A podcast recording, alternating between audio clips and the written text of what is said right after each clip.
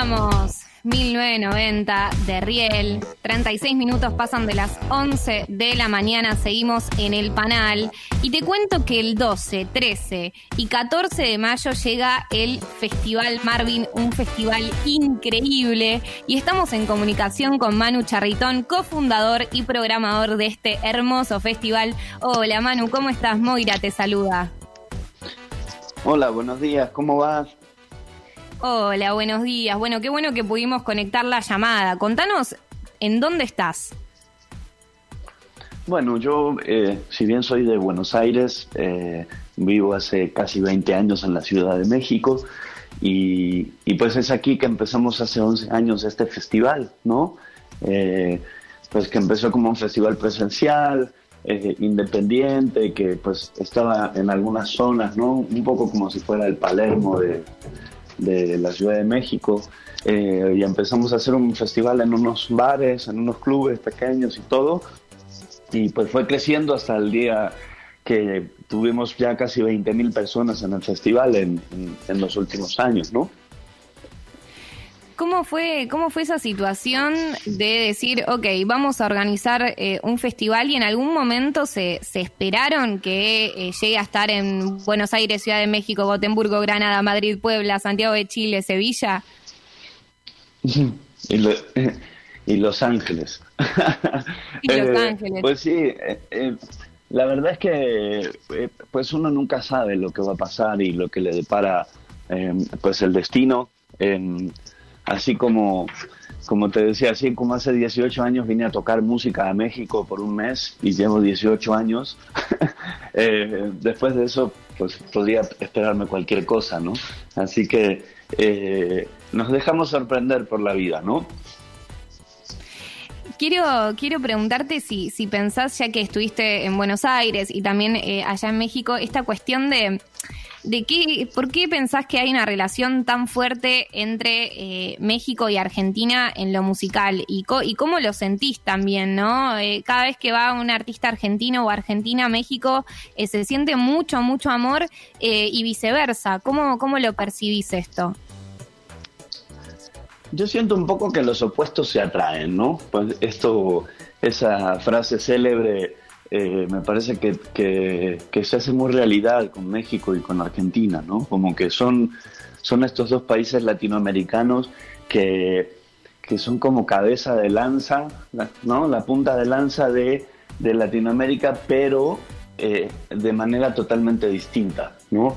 Y entonces, pues, la música mexicana yo creo que atrae mucho a la gente argentina porque de repente no en Argentina no somos tan de, las cosas que se hacen aquí y viceversa, ¿no? Eh, entonces, pues bueno, la manera de, hacer la música, eh, e, enfocarla y encararla de una manera tan distinta, me parece que hace que se vuelva interesante para el otro, ¿no?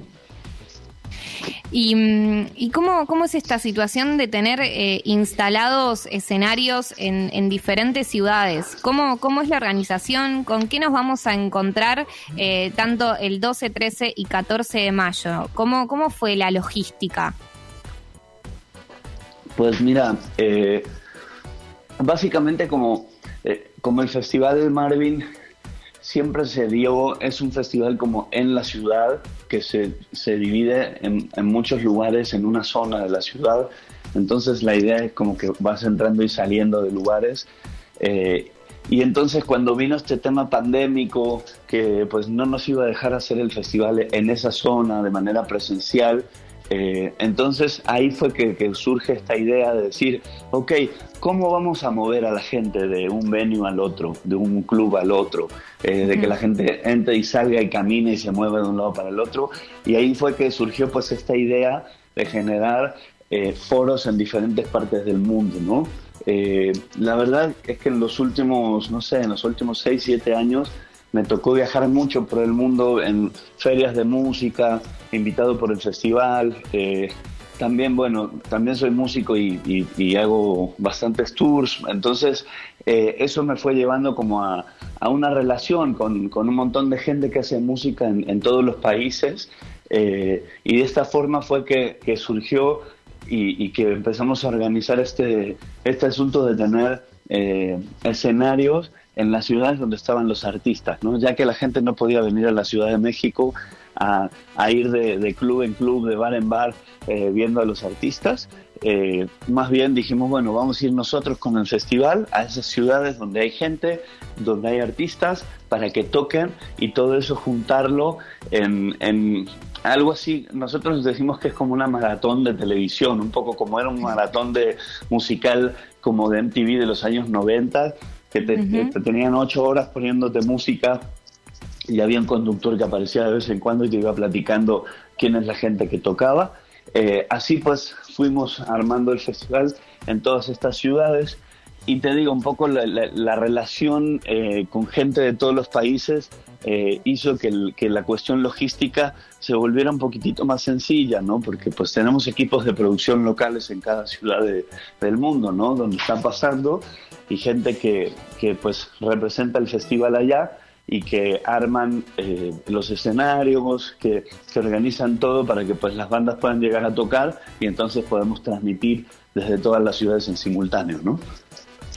Eh, y desde tu rol de, programador, me imagino que debe ser complicadísimo es que eh, elegir elegir bandas, ¿no? Probablemente tenés un montón y tenés que, ir eh, haciendo haciendo una selección, pero qué ¿Qué, cosas tenés en cuenta a la hora de elegir? Porque es, es muy diverso el lineup. Eh, tenemos a los Black Pumas, que son referentes increíbles actualmente, hasta Javier Amena de Chile, hasta Babi, acá eh, un referente argentino, argentino-belga eh, del trap también, hasta lo mejor de, lo independiente que, representa acá nuestro país, que es Santiago Motorizado. ¿qué, ¿Qué tenés en cuenta a la hora de elegir las bandas? Bueno, mira, el, festival, eh, como te decía en, al inicio de la charla, eh, ha sido enfocado mucho en el tema de la escena independiente. Eh, y es un festival que año con año fue tomando forma. es un festival que se va amoldando mucho a lo que va sucediendo año con año. Nosotros mismos vamos, como vamos viendo lo que el festival nos pide, ¿no? De repente me, voy a salir un poquito de, de, la música y ahora vuelvo con la música. Empezamos haciendo, eh, te digo, 10 escenarios con 50 artistas eh, y poquito a poco nos fuimos dando cuenta de que esos artistas necesitaban generar oportunidades de negocio, necesitaban profesionalizarse, conocer a, a, más gente, conectarse y fuimos montando entonces un mercado de música para esos artistas, ¿no? Por ejemplo. Entonces, poquito a poco el festival fue creciendo, se fue sumando cine, stand-up comedy, el mercado musical, eh, conferencias, talleres, un montón de, asuntos, ¿no? Y con la música fue pasando lo mismo. Eh, en un inicio tuvimos a 50 bandas que, que de alguna manera representaban esta escena musical independiente de México para, en, un inicio, ¿no? Eh, y poquito a poco empezamos a sumar, por ejemplo, artistas leyendas, ¿no? que tenían mucho que ver eh, con el perfil de la revista Marvin, que es de donde viene el festival. El festival nace como el décimo aniversario de revista Marvin, que para, para ponerte un poco en, contexto, eh, podría ser un poco como era la revista Inrecuptibles, ¿no? Eh, como ese, un poco ese perfil de revista. Entonces, claro, la música a la que nos enfocábamos, había artistas de culto, gente un poco más arriesgada, pero del otro lado siempre la revista fue como este pilar de la escena independiente. Entonces empiezan a conectar diferentes cosas, ¿no? El tema de la música independiente, de las bandas que van saliendo, pero por otro lado, eh, obviamente, pues los artistas de moda y los artistas de culto, ¿no? Eh, tocó como headliner, por ejemplo, eh, Television, Daniel Johnston, Os Mutantes, ESG, Buzzcocks, muchas bandas de, pues, de antaño, eh, de larga data y, con una gran historia, pues tocaron en el festival. Y entonces se empezó a hacer esta conexión entre, entre las leyendas de la música, eh, las nuevas tendencias, los nuevos artistas y los artistas y los sonidos de moda, ¿no? Y teniendo 10 escenarios luego en el festival, obviamente que pues los escenarios empezaron a dedicarse a algo, ¿no? Y empezó a ver, fuimos el primer festival en traer un headliner de, de hip hop, por ejemplo, en México, ¿no? Y bueno, eso poquito a poco se fue dando en un escenario de hip hop. Hemos tenido escenarios de tropical bass, de música electrónica, eh, pues de garage, de psicodelia, eh, no sé, eh, de repente hay escenarios en los parques que son como un poco más ATP, ¿no? Como apto para todo público, porque estás al aire libre, desde la 1 de la tarde a las 8 de la noche y puede pasar un niño o un abuelito, o el niño, el abuelito y, el papá del niño, todos juntos a escuchar música. Entonces de repente ahí suceden otras cosas, ¿no? Eh, y eso eh, apoya mucho el eclecticismo del cartel, pero siempre buscando tener una curaduría musical y estética interesante, ¿no? Eh, y, en, y, en, el punto final, cuando ya extendemos esto a tantos países, pues lo que, lo que me toca pues es estar pendiente pues de las tendencias musicales, eh, de las modas, de los grupos que van explotando en cada uno de los países, ¿no? Porque de lo que se trata es de, de poder tener a, a, estos artistas que están llamando la atención a nivel local, pero que a su vez responden a la estética musical que tiene Festival Marvin y que en México seguramente les iría bien, ¿no? Entonces es un poco complejo, pero pues no, eh, digo, no estamos solos, ¿no? todos tenemos amigos y, y, todos tenemos recomendaciones y cosas como para que, que esto se pueda acercar, ¿no? Eh, hablando de esto de, la amistad, bueno, vos sos músico también, me imagino que tenés a muchos amigues músiques. Esta situación de la pandemia eh, fue bastante dura por el tema de no, no poder hacer shows, de no tener ese dinero de, de, las entradas. ¿Pensás que este festival eh, 2021 viene de alguna manera a ser un espacio de contención y de motivación también para, para esta cantidad de artistas y de bandas eh, que, bueno, eh, vienen sufriendo las restricciones propias de la pandemia, como decir, bueno, tenés este festival, tenemos esta motivación, tenemos esta organización colectiva? Eh, sí, la verdad es que la verdad es que sí, eh, eh, el año pasado, que fue el año 2020, donde el festival presencial iba a cumplir 10 años y no se podía hacer, del otro lado pensamos que, que, el festival tenía que suceder y era bien importante que pase esto, ¿no? Al final el Festival Marvin eh, es como un engranaje, ¿viste? Es como una rueda que gira, pero que hace girar a muchas otras ruedas de muchas otras personas, ¿no? Eh, inicialmente fue una rueda que hizo girar a la colonia Roma y Condesa de la Ciudad de México, luego empezó a hacer girar a la rueda de la Ciudad de México, luego más del país y luego ya pues de Iberoamérica eh, y luego también artistas eh, anglo, ¿no? Eh, toda esta gente eh, pues requiere pues estos, espacios de, difusión, de, llegar, ¿no? De que la gente pueda estar conectada con lo que están, eh, que están haciendo, ¿no? Eh, y realmente ese fue pues el objetivo, ¿no? El formato del festival es algo, es algo peculiar también porque en verdad no son conciertos de un montón de bandas, ¿no?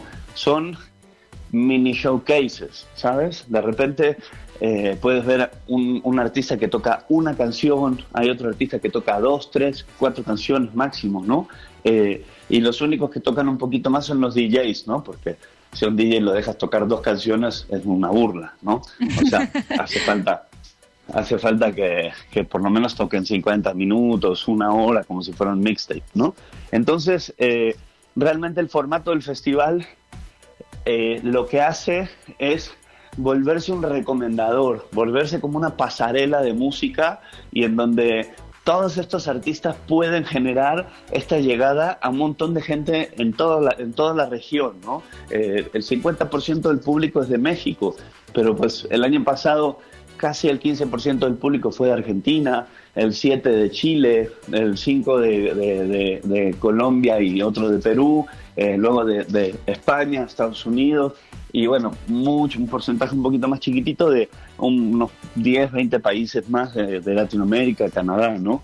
Eh, realmente el, el, el, evento nosotros lo sacamos online, es gratuito, eh, en base a un registro, o sea, solo te metes en una página, te registras y con eso ya vas a poder acceder a los tres días del festival. pero además luego tenemos unas señales espejo a través de Amazon Music en Twitch. Entonces, las cuentas de Amazon Music en la plataforma de Twitch van a estar eh, haciendo una señal espejo, transmitiendo a la vez que nosotros en la cuenta de Estados Unidos, la de México y la de España, con algunos apoyos desde Brasil, Alemania y, Inglaterra, ¿no? Entonces esto, eh, ¿sabes? Le acerca a, un montón de gente, muchísima, muchísima gente. Esperamos que sean unas 350 mil personas las que vean el festival este año y para eso pues también vamos a tener conductores en inglés y en español en simultáneo, ¿no? Entonces va a haber dos transmisiones y dependiendo del país donde estés eh, y el idioma que hables te puedes meter a, una, a una conexión que hables en tu idioma, ¿no? Sin dudas vamos a estar allí. Todo esto lo podemos encontrar en la página web del Festival Marvin. Si entramos ahí 12, 13 y 14, eh, ya automáticamente está, estamos bien. Ahí o si no a través de Twitch.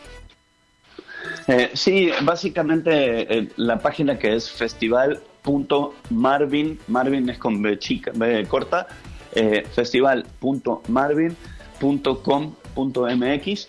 Ahí está toda la información del festival. El martes próximo vamos a estar anunciando ya eh, todos los contenidos de las conferencias, entrevistas y charlas, que va a haber artistas de, de gran renombre. y luego eh, una parte bien importante para contarte, eh, digo, bueno, hay una cosa que es medio, no es que sea una tontería, pero es algo más, más pequeñito, es que va a haber una, una Copa eh, FIFA 21, la Copa Festival Marvin Gateway entre artistas y fans, ¿no? un poco, bueno, como el, como el festival es de aquí de México, los ocho artistas serán mexicanos ahora porque usamos gente que está aquí en la Ciudad de México por el tema de la pandemia y eso de que no se pueden mover y eh, va a estar abierta en la Copa FIFA para que participen jugadores de cualquier lado, entonces la gente que juegue FIFA 21 está bueno porque pueden participar y en las finales van a estar jugando en, en pareja con un, con un artista eh, y el ganador se va a llevar un PlayStation 5, ¿no? Eh, pero la parte importante que te, que te quería decir es, bueno, eso se va a estar anunciando en las redes, nada más estar atento a las redes del festival que son Festival Marvin en Twitter y en Facebook, o Revista Marvin en, Instagram. Eh, pero la, otra cosa que es bien interesante es la convocatoria de bandas. Es el cuarto año que tenemos una convocatoria para nuevas bandas. El año pasado ganaron cuatro artistas que, se sumaron al cartel. Un artista fue de Argentina, se llama Muñecas desde Rosario. Eh, y eh, pues en este momento está abierta la convocatoria. Y se da a través de una plataforma de música, Music, ¿no? Bizbat es Biz como de negocio en inglés, que, es B, larga I Z, y después B larga A T de Tomás, como Bat, como de murciélago. Eh, entonces es bizbatmusic.com. Tienen que descargar una aplicación, que es una aplicación para músicos que está bien útil y tiene ofertas todo el tiempo en festivales y cosas por el estilo. Ahí se inscribe la gente. El 2 de mayo va a cerrar la convocatoria y las cuatro bandas ganadoras de vuelta se van a sumar al cartel. Así que pues esperemos que, pueda volver a ver una, una banda Argentina otra vez, ¿no? ojalá, ojalá. Muchísimas gracias, Manu. Igual te voy a pedir eh, algo para cerrar. ¿Algún recuerdo, alguna anécdota que te haya quedado de alguna edición de un festival Marvin? Puede ser cualquiera. El primero que se te viene a la cabeza, que estabas ahí presencial y que dijiste, wow, no puedo creer este, este momento, qué hermoso. Algún momento emotivo que hayas hecho un poco, de hace muchos años, de hace poco. Lo que se te venga a la cabeza como para cerrar este momento eh, sobre el festival. Mira, un poco para, para entender el espíritu del festival Marvin eh, y, este fue un momento pues increíble, la verdad. Eh, eh, a mí me tocó un año cuando trajimos a Daniel Johnston, ¿no? que ha ido a Buenos Aires y ha sido furor allá también. Me tocó pues como programador del festival organizar que pues viniera Daniel Johnston, que bueno, pobrecito falleció el año pasado, pero bueno, estaba bastante mal de salud, ¿no? Un tipo que tenía problemas de, trastorno bipolar, esquizofrenia, depresión, de diabetes, o sea, tenía muchas cosas, pero bueno, era un, tipo muy increíble con su música para tocar. Eh, pero pues bueno, la persona que hacía el, booking de Daniel Johnston me dijo, oye, te, recomiendo que, que le, armes una banda o armes algo para tocar con él porque eh, realmente pues está un poco dañado de salud y no creo que pueda llevar un, show adelante él solo de una hora, ¿no? Entonces, inicialmente, eh, como que la idea, la idea mía fue, voy a armar una super band eh, con Café Tacuba, Molotov, Caifanes, ¿no? Los voy a invitar a todos a que ellos sean los que toquen con Daniel Johnson, ¿no? La verdad, cuando quise ponerme a organizar la agenda de, de Café Tacuba, Molotov y Caifanes para que se junten en una sala de ensayo a preparar canciones para tocar con, con Daniel Johnston, me di cuenta que iba a ser imposible eh, y realmente nos fuimos a todo lo contrario, ¿no? Dije, bueno, o hago el festival o, o hago la super banda, ¿no? Eh, y el guitarrista de mi banda era muy fan de Daniel Johnson, me dijo, mejor toquemos nosotros, va a ser mucho más fácil de organizar. La cuestión es que montamos el show con la banda y, bueno, tuvimos que tocar con Daniel para apoyarlo a él y que, bueno, el show pudiera salir adelante y todo ese rollo. Pero el punto de encuentro del festival de ese espíritu, de que al final estaban los, eh, los caifanes, estaban los, los tacubos, estaban los molotov, todos como público adentro del lugar, viendo el concierto en un lugar explotado de gente con, no sé, eran casi mil personas, pero además toda la nueva escena musical del país y todos cantando al unísono las canciones de Daniel Johnston y llorando, ¿sabes? Eh, y a su vez, ¿no? Compartiendo y tocando con él. Toda una, eh, ¿sabes? Es una comunión musical el festival. Eh, y eso ha sido uno de los momentos más emotivos que, que pues he vivido en estos 11 años. Hermoso, hermoso. Gracias por, por compartirlo, Manu. Eh, gracias por tus palabras, también por tu tiempo. Te mando un abrazo grande. Estamos hablando con Manu Charritón. Él es cofundador y programador del Festival Marvin 12, 13 y 14 de mayo a través de las plataformas de Marvin y además a través de Twitch. Muchísimas gracias. No, gracias a ti, saludos a todos en Buenos Aires y ojalá que estén al pendiente del festival. Eh, tendremos un escenario en, Buenos Aires, eh, habrá muchos artistas tocando desde allá, pero también habrá muchas cosas lindas para ver de otros lados del mundo. Así que los esperamos, estén ahí al pendiente y les dejo un saludo. Abrazo, abrazo grande. Manu Charritón pasó por el aire En el Panal, cofundador y programador artístico del Marvin. Que bueno, vamos a estar ahí, ¿no? En esa hermosa comunión, en esa hermosa eh, sensación de comunidad que se genera en vivo, presencial, y ahora eh, estamos nosotros acá para también generar ese, mismo ambiente, pero a través de, del online, bancando este, estas movidas que son increíbles y que son para bancar toda esta escena musical que está en la región de una manera muy fuerte, también ahora incluyendo lo anglo, como él mencionaba. Así que 12, 13 y 14 de, mar y 14 de mayo, Festival Marvin. Vamos a seguir haciendo una serie de notas relacionadas a este festival. Eh, así que seguimos en el panel y también en el festival.